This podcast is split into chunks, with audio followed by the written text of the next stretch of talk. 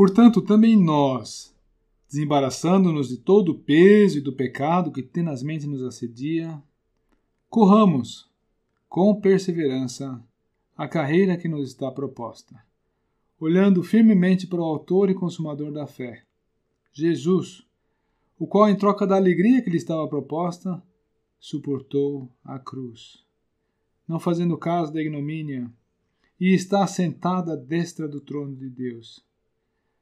Considerai, pois, atentamente aquele que suportou tamanha oposição dos pecadores contra si mesmo, para que não vos fatigueis, desmaiando em vossa alma. Hebreus 12, de 1 a 3. Nosso Senhor suportou a cruz em troca da alegria que lhe estava proposta. É interessante como, nesse ponto, ele se aproxima muito de nós em sua humanidade. Afinal, ele fez alguma coisa propulsionado por uma motivação. Ele agiu movido por um estímulo. Nós, como seres humanos, precisamos de uma razão que nos mantenha em ação, para que possamos perseverar.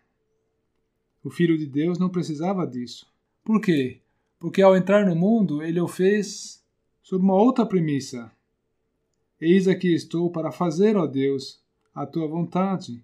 É o que lemos em Hebreus 10, 5 a 7. Agora, quando o seu caminho aqui na Terra se aproximou do ponto mais difícil, da subida mais pesada, o Senhor Jesus também soube apreciar uma motivação. Por isso nós lemos, em troca da alegria que lhe estava proposta, suportou a cruz nosso Senhor se tornou homem tão real. E é bem por isso que ele pode simpatizar conosco.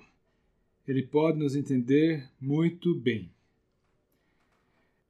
Pois bem, então, a passagem bíblica que nós estamos considerando, ela apresenta a jornada cristã como sendo uma carreira de longa distância, a ser empreitada com perseverança. É importante esse aspecto. É importante que você persista e não desista prematuramente. E para isso nos é apresentado um exemplo também. Considerai, pois, atentamente aquele, aquele que nunca se cansou no caminho, aquele que, pelo gozo que lhe estava proposto, suportou a afronta, não fez caso da ignomínia, aquele Senhor Jesus. Quanto não foi desafiada a paciência do Senhor Jesus pela contradição hostil, pela oposição dos homens pecadores, pela inimizade, pelos questionamentos dos incrédulos. Foram muitos que não somente o rejeitaram, como também lhe fizeram ferrenha oposição. No entanto, apesar de tanta oposição, nada poderia detê-lo em seu caminho. Ele veio para ir à cruz, e ele seguiu o curso dele até a estação final. Portanto, nós queremos imitá-lo com coerência. Queremos trilhar pelas pegadas que ele nos deixou. Queremos ser seus imitadores, pois temos uma santa vocação. O nosso chamado implica olhar para Ele, contemplar a Ele, andar com Ele e, aqui nessa terra, nesse cenário, levar adiante o bom nome de Cristo.